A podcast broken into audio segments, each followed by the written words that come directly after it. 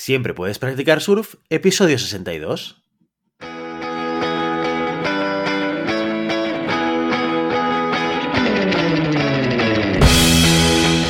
Bienvenido y bienvenida a Siempre puedes practicar surf, el podcast semanal sobre recursos humanos.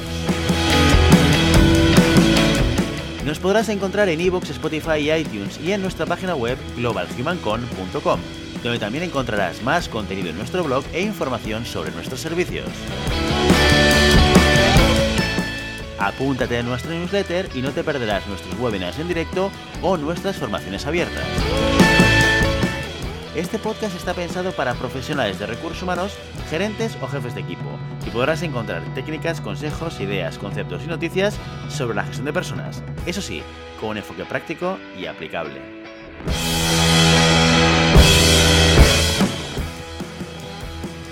Mi nombre es Guillermo Cornet, presentador de este programa, y hoy en Siempre Puedes Practicar Surf contamos con la presencia de María Genavat, Marina es directora asociada en Global Human Consultants y la hemos invitado hoy a nuestro programa para que nos hable de formación y capacitación. Muy buenos días, Marina. Hola, Guillermo. Muy buenos días. Nosotros estamos encantados de que estés aquí. Marina, de hecho es la primera vez que pasas por el programa, ¿verdad? La verdad es que sí. Es una, una ilusión poder hacer este primer podcast con Global. Magnífico.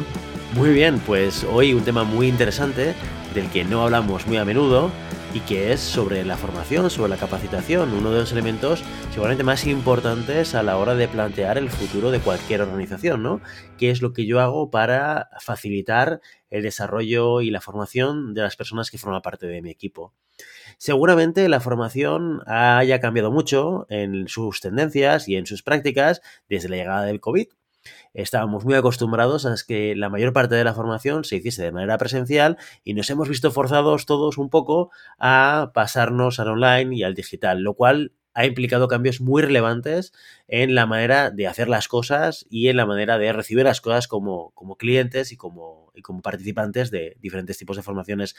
Marina, hoy eh, quería empezar eh, este programa preguntándote sobre todo por esas tendencias, esos cambios, esas diferencias que tú ves que se están dando en este 2021 comparativamente con lo que eh, teníamos por costumbre de ver en eh, época pre-COVID o incluso durante el 2020. ¿Qué nuevas tendencias podemos estar esperando en este 2021 a nivel de formación? Pues en verdad hemos vivido un año vertiginoso, Guillermo, porque como en tantas otras cosas hemos adoptado de repente muchas nuevas tecnologías, hemos cambiado nuestra visión respecto de la formación. Tanto es así que yo lo que destacaría en primer lugar y como fundamental es que básicamente se ha producido un cambio significativo en la reducción de las barreras tecnológicas y y, las mentales del presencialismo en la, en la formación. De tal manera que si hasta marzo de 2020 la formación con medios telemáticos era algo muy, muy residual en el contexto empresarial, hoy no solo representa el sistema a utilizar y por motivos obvios derivados de la necesidad de garantizar la salud en las personas, sino que después de un año yo creo que las empresas han pasado ya a valorar muy mucho los beneficios que aporta en términos de flexibilidad en la organización a la hora de configurar equipos, a la hora de, agendar o el beneficio que conlleva poder reducir, por ejemplo, la carga horaria, haciéndose muchas más sesiones y de menor tiempo. Y sobre todo el tomar conciencia, y para mí esto es lo más importante incluso que la tecnología, el tomar conciencia de que a pesar de los streamings y de los zooms que pueda haber de por medio, la formación puede ser absolutamente interactiva, colaborativa y experiencial, algo en lo que para nada confiaban las organizaciones. Yo destacaría este como el aspecto más, más relevante de los cambios que ha habido en, en la formación desde el punto de vista metodológico. Pero, dime, dime. Y, esto ha supuesto también, desde la perspectiva de eh, la consultoría de la formación, un cambio también en las propias exigencias de las habilidades de los expertos. De la misma forma que para los educadores en las escuelas el hecho de dejar a los niños en casa ha tenido que mm, suponer un proceso de aprendizaje de cómo hacer que esta formación tuviera plenas garantías de aprendizaje, igualmente les ha pasado a nuestros expertos, ¿no? De tal manera que ha habido un esfuerzo enorme para convertir, para innovar en las herramientas que damos para afrontar esta formación con plenas garantías de éxito también. Claro, porque entiendo que no solo se trata de, instalar el Zoom o de implementar nuevas tecnologías, nuevas herramientas para hacer las cosas que hacíamos antes, pero a través de otros canales, sino que también implica cambio de concepto y de metodología y de manera de entender el apoyo al desarrollo de las personas. En este sentido, ¿qué cosas han tenido que hacer los diferentes profesionales de la formación para poder adaptarse a ese nuevo canal o a esa nueva manera de dar formación? Sí, sin duda el esfuerzo que han tenido que hacer es coger todas las herramientas colaborativas y de conectividad y ponerlos al uso de ah, realizar buenas interacciones con los participantes. Es decir, de conseguir que este espacio formativo no sea un espacio de información y comunicación unidireccional, como tú bien decías, en el que escuchar acurrucado detrás de la cámara sin que nadie me vea, sino un, espacio en el que aprender desde esta participación activa, desde la colaboración, desde el tener una experiencia que llevarme para que cuando salga de esta formación, esta enseñanza pueda, aplicar, pueda aplicarla en el día a día y realmente ah, haya un retorno de este, aprendizaje, de este aprendizaje en términos de mejorar el desempeño. Entonces, sin duda es cómo hacer para que con cámaras de por medio podamos hacer igualmente juegos de rol, podamos hacer teatralizaciones, podamos utilizar herramientas como el visual thinking para crear soluciones a retos que se nos plantean en el día a día de una forma colaborativa, en equipo, codo con codo, aunque cada uno estemos en nuestras casas. Yo creo que este ha sido el, el gran reto y también puedo afirmar Mm, que, a pesar de que todos estuviéramos ah, no compartiendo un espacio al mismo tiempo, también los participantes han agradecido muchísimo el compartir experiencias, el compartir retos y el compartir algo muy importante en este tiempo también, ¿no? Cómo han gestionado las emociones para gestionar este contexto laboral tan raro, tan distinto, tan distinto a todo lo, lo acontecido, hasta ahora. ¿no? Entonces ha sido también un espacio de encuentro de los profesionales de una organización, un espacio donde cohesionarnos, un espacio donde mantener este vínculo con la organización tan indispensable como para que una organización realmente prospere y funcione. Cuéntanos, Marina, algún ejemplo concreto, alguna práctica que puedas compartir con nosotros de diferentes clientes que hayas visto que hayan funcionado mejor o que hayan tenido un mayor impacto a la hora de conseguir esa transferencia de experiencia y de conocimientos que estamos todos esperando después de hacer una, formación? Las mejores experiencias se han producido en, cuatro ámbitos especialmente. ¿no? Mira, en mayo, junio, justo cuando íbamos a sacar ya la cabeza otra vez fuera de casa, Ah, realizamos desde Globa una actividad, la primera actividad en abierta del año, a la que llamamos Reconectemos. Era un bootcamp, era un entrenamiento de alto rendimiento, tal cual se hace en términos militares, pero aplicado a la formación empresarial, destinado a managers en este caso. ¿Para qué? Pues para ayudar a, reenergizar a los equipos en estas fases previas eh, iniciales del reinicio de la actividad y aplicando pautas y recomendaciones muy orientadas al ejercicio del liderazgo desde la confianza. Les dábamos también herramientas para ayudar a sus equipos a potenciar sus recursos físicos, sus recursos mentales, sus recursos emocionales, de manera que fuera posible convertir esta situación generada por el COVID en una oportunidad realmente de desarrollo y de transformación profesional. Entonces lo estructuramos en pequeñas sesiones de una hora de duración durante, durante, creo que fueron dos meses, y realmente tuvo un poder altamente transformador. Decirte que en general todas aquellas actividades en esta temporada que han tenido que ver con cuidar la salud y el bienestar emocional de los trabajadores ha tenido un peso específico muy importante.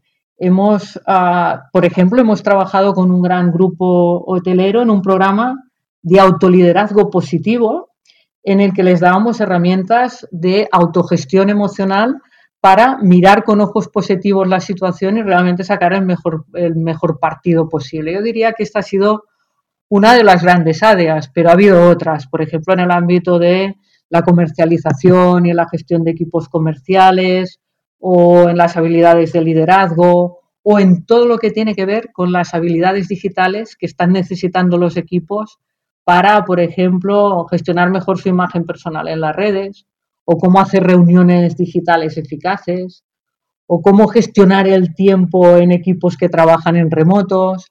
Es decir, esta situación y este contexto ha hecho que irrumpan en escenas habilidades que antes no tenían tanta prominencia o herramientas que antes no tenían tanta prominencia y que ahora sí la tienen, ¿no? Seguramente, tal y como apuntas, pues las prioridades a nivel de formación y de desarrollo de personas y de equipos han variado eh, con, la nueva situación actual del mercado laboral y de la situación de la pandemia. ¿Tú crees que este nuevo replanteamiento de prioridades se va a mantener en el tiempo cuando todo esto pase o crees que esto va a variar? Yo creo que hay cosas que se van a quedar a, futuro seguro y, y, que han supuesto realmente una oportunidad.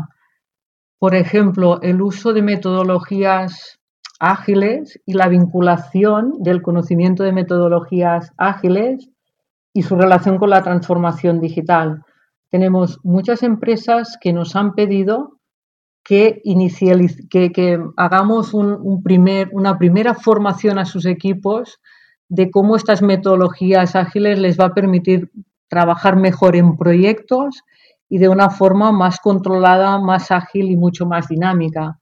Bien, ha aparecido la oportunidad ahora, pero realmente es un bien enorme que las compañías y los, los equipos aprenden este tipo de metodologías a futuro porque van a ser mucho más creativos, mucho más innovadores en entornos que ahora han cambiado por el COVID, pero todos sabemos que los entornos buca son cada vez algo más habitual en el contexto del mercado de trabajo actual.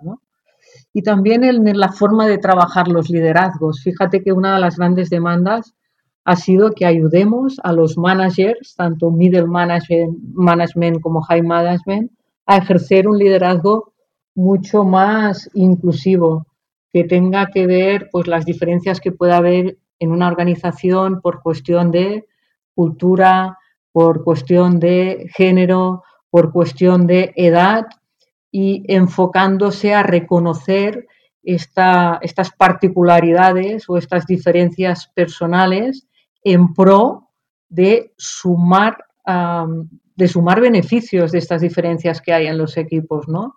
Y que estos líderes sepan a la vez marcar muy bien los objetivos, pero también comunicar muy bien y gestionar muy bien las propias emociones, las de sus equipos, en pro de esta polución de la compañía.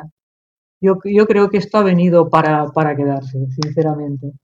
Y en este sentido, ¿encuentras diferencias significativas entre, entre sectores? ¿Hay algunos sectores que se han puesto más las pilas a la hora de implementar nuevas metodologías de trabajo? ¿O crees o estás viendo que esto se está dando en general en todos los sectores?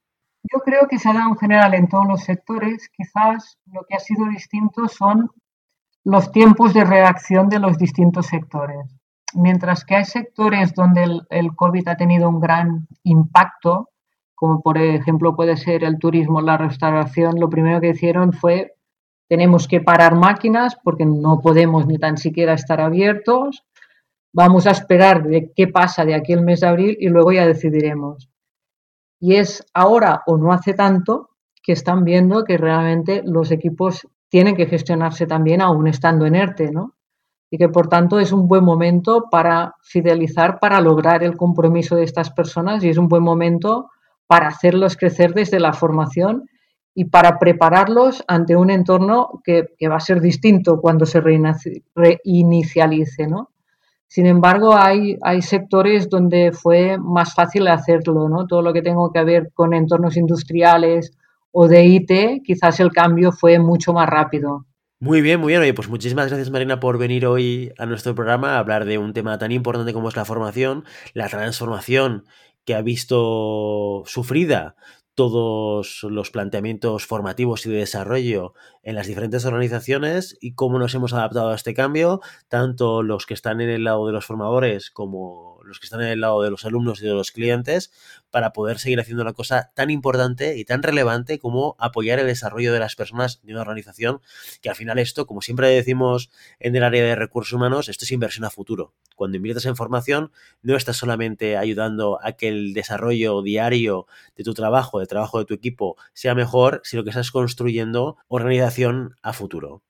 Así que, Marina, muchísimas gracias por estar hoy con nosotros. Gracias a vosotros, ha sido realmente un placer y encontraremos seguro más ocasiones para continuar. Por supuesto, esto ya se tendrá que repetir más veces. ¿eh? Ahora que hemos hablado ya de tendencias, tendremos que ir siguiendo cuál es la evolución de la formación de cara a futuro a finales del 2021 y, más adelante para poder estar al día y poder compartir todo ese conocimiento que acabamos eh, teniendo de nuestro contacto con el mercado con todos nuestros oyentes. ¿De acuerdo? De acuerdo. Gracias, Guillermo. Un saludo. Feliz tarde. Muy bien ya sabes, no puedes detener las olas, pero siempre puedes practicar surf. Y hasta aquí nuestro episodio de hoy. Como siempre, queremos invitaros a que os pongáis en contacto con nosotros, nos deis vuestra opinión y nos sugeráis si tenéis algún tema o alguna pregunta concreta.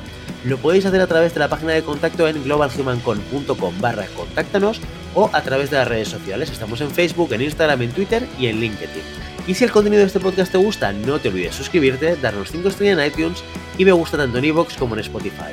Igualmente recuerda que puedes encontrar más contenidos, noticias y recursos en nuestra web globalhumancon.com. Muchas gracias por todo, por tu tiempo, por tu atención y por tu interés en estos temas sobre gestión de personas. Nos escuchamos la semana que viene. Hasta entonces, feliz semana.